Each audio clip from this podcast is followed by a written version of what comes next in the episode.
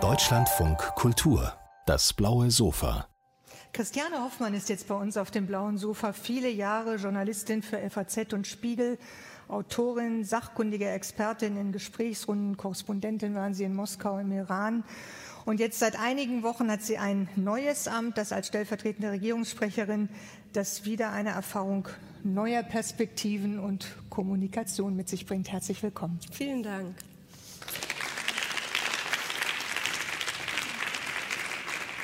Sie haben ein sehr persönliches Buch mitgebracht, das zugleich politisch ist und auch sehr europäisch.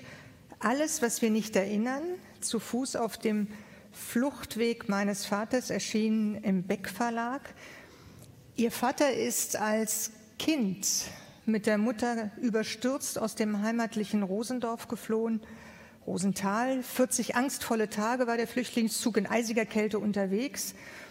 Und diese Flucht hat in gewisser Weise auch ihre Kindheit geprägt, obwohl darüber kaum gesprochen wurde. Ja, ja, ich bin ja 1967 geboren, also mehr als 20 Jahre nach Kriegsende, aber eben auch nur etwas mehr als 20 Jahre. Also im Abstand wäre das heute das Jahr 2000.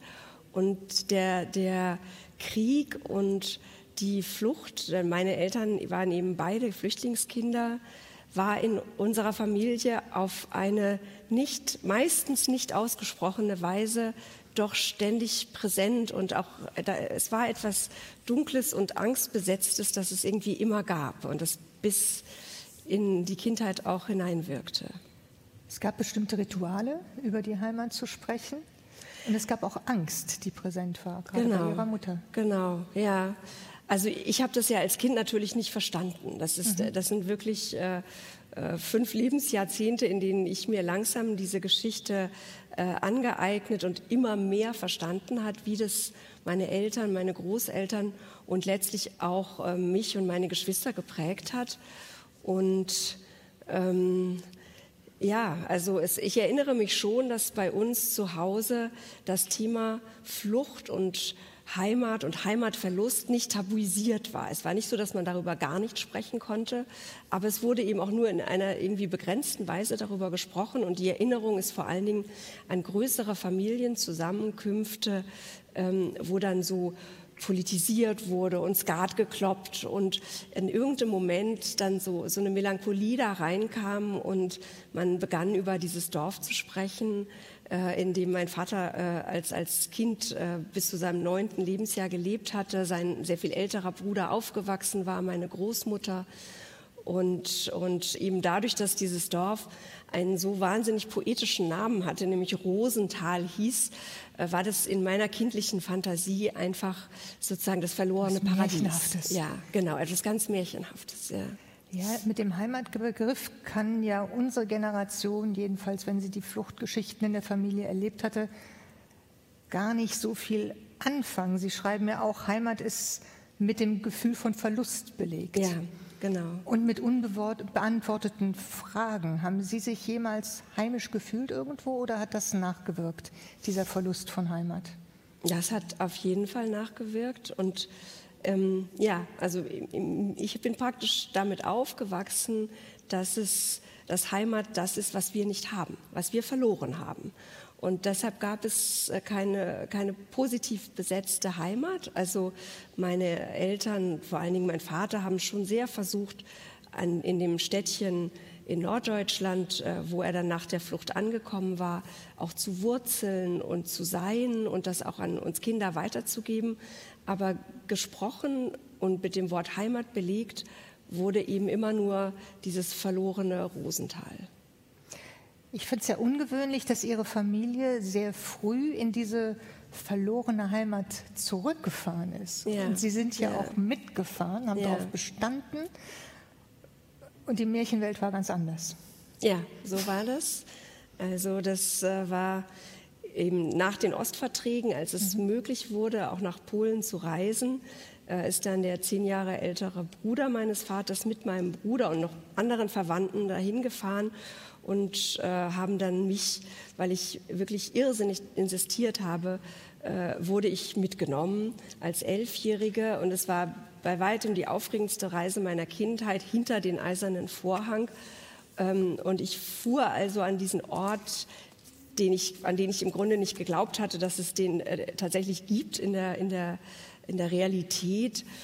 Und ähm, es war eine einzige Enttäuschung. Also es war ein, ein heruntergekommenes, heruntergekommenes polnisches Dorf äh, in den ähm, Ende der 70er Jahre. Es war grau, es bröckelte, äh, die Straße war schlecht oder überhaupt nicht asphaltiert und ähm, es hatte gar nichts mit dem zu tun, was ich mir vorgestellt hatte. Das war, ja, es war eine große Ernüchterung. Aber trotzdem ist die Faszination geblieben. Ja, ja, das Thema hat mich immer wieder phasenweise sehr stark beschäftigt, eigentlich das ganze Leben lang, ja. Wie ja überhaupt der Osten Sie sehr stark beschäftigt hat. Also Sie haben mal gesagt, Sie sind ein Kind des Ostens oder haben eine Ostbiografie, sind ja. auch viel früher in, in, östliche Länder gefahren als zum Beispiel in die USA, was ja, ja. in unserer Generation äh, angesagt war, sage ich jetzt mal. Hat das auch mit diesem ja, Heimatverlust zu tun? Ja, ich glaube, ja. Also ich habe mir auch darüber erst im Nachhinein Gedanken gemacht, aber ähm, wenn ich gefragt wurde, warum ich Russisch studiere, mhm. habe ich schon irgendwie das Gefühl gehabt, das hat mit dieser Herkunft zu tun, damit, dass eben äh, meine Familie mütterlicherseits und väterlicherseits vor der Roten Armee geflohen ist und dieses Bedrohliche im Osten etwas war, was ich verstehen, kennenlernen wollte, auch vielleicht irgendwie auf eine, eine ähm, nicht rationale Art mein, meinen Frieden damit machen.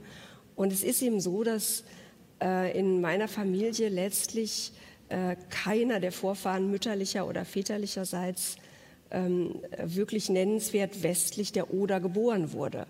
Und damit gibt es, äh, für mich jedenfalls war es so automatisch diesen Blick nach Osten. Ich gehöre dahin. Ist nicht meine Heimat, aber ich ja, muss das besser genau, kennenlernen. Ich, genau, genau. Da, da ist irgendwas, das, hat, das bedeutet was für mich und äh, das, äh, das möchte ich erkunden. So. Mhm. Es gab für mich auch in der Auseinandersetzung mit der Sowjetunion damals ja noch schon auch so, ja, dieses verteufelte Land, das Reich des Bösen, das wollte ich sehen, ist es denn wirklich so? Das wollte ich hinterfragen auch. Und ich hatte eben auch schon sehr früh ein, ein großes Interesse für russische Literatur, russische Geschichte und so weiter. Und genau, das, das ist, es gab da was. So. Also diese Idee der Reise ist ja wahrscheinlich länger gereift, aber Sie haben sich ja auf die Reise gemacht nach dem Tod Ihres Vaters, mhm. den Sie ja auch das Buch widmen und äh, es werden seine letzten Lebensmonate ja auch beschrieben. Auch der Vater wird ja eh sehr viel beschrieben. Und der Abschied von den Eltern bedeutet ja auch, dass wir keine Fragen mehr stellen können. Mhm. Ähm, und, und ich habe mich schon gefragt, war das der Moment, wo Sie gesagt haben, jetzt stelle ich meine eigenen Fragen? Ja, also ich würde jetzt nicht sagen, dass ich tatsächlich gerne meinen Vater oder dass ich das Gefühl habe, ich hätte versäumt, meinen Vater zu fragen. Mhm. So ist es nicht, weil ich habe meinen Vater gelöchert. Er konnte einfach nicht mehr erzählen, weil er nicht mehr erinnerte. Er, weil mhm. er, er, er, hat sich einfach äh, nur an das Wenige erinnert, was er mir erzählt hat. Und ähm, ausgerechnet auch an ein Kleidungsstück. Ne? Ja. Das finde ich so ja, das berührend. Ist, das ist ja, das ist, ist ja, das war immer der das Oberteil seines Matrosenanzugs das eben in dem Dorf zurückgeblieben war, als sie überhastet aufgebrochen waren zur Flucht. Und das ist, das ist in vielen Geschichten von Vertriebenen oder Flüchtlingen, dass sich dieser Verlust in einem Gegenstand nochmal so symbolisch verdichtet. Und das war eben bei uns äh, das Oberteil des Matrosenanzugs, den er gerade zum Geburtstag bekommen hatte. Ähm, ja, ja, also was nicht das Gefühl der versäumten Fragen, sondern eher das Gefühl, etwas ja wirklich nachzuerleben. Sie sind ja wirklich diese Strecke zu Fuß gelaufen, ja. diese mehr als 500 Kilometer. Und wusst, war Ihnen bewusst, was das bedeutet? Also ich habe das übrigens nicht lange geplant, wie Sie mhm. sagen, oder lange überlegt oder so. Das kam vollkommen spontan, diese Idee. Und plopp war sie da. Und dann wusste ich auch schon, das werde ich machen. Ähm, ähm, aber ich, ich wusste auch nicht, halte ich das durch? Wie lange dauert sowas überhaupt? Ich äh, hatte keine Vorstellung davon, wie viel man an einem Tag gehen kann, wie viel ich an einem Tag gehen kann. Und bin dann einfach mal losgegangen, und, und, um zu gucken. So. Und äh, hatte mir erstmal nur, hatte ich nur 10, 12 Tage Zeit. Ähm, und habe dann gemerkt, doch, doch, das ist, äh, das ist eigentlich eine gute Sache, das ist ein gutes Projekt und das äh, kann man auch schaffen. So. Aber Sie wollten ja auch ein Buch schreiben, das Polen ein Stück näher bringt. Sie haben auch extra Polnisch gelernt. Mm. Und warum war Ihnen das so wichtig, dass es eben nicht nur ein persönliches Buch wird, ja. sondern dass es wirklich die heutige politische Landschaft und auch die geografische Landschaft mit ja. einbezieht? Das ist, ein, ja. das ist, ja. eigentlich ein europäisches Buch auch. Ja, ja, ja das war mir sehr wichtig. Ähm, ich wollte auf keinen Fall nur eine nostalgische Familiengeschichte erzählen, auch nicht etwas, was nur in der Vergangenheit spielt und eben nicht etwas, was nur die deutsche Perspektive zeigt oder die Perspektive ähm, der deutschen Vertriebenen und Flüchtlinge, sondern da ich ja mehrfach in Rosenthal gewesen war, das heute Ruzhina heißt, äh, wusste ich ja, dass dort Menschen leben, die auch eine Vertriebenengeschichte haben, eine ganz, ganz ähnliche. Und ich wollte. Trinken Sie ruhig einen Schluck. Ja, mache ich das mal, genau.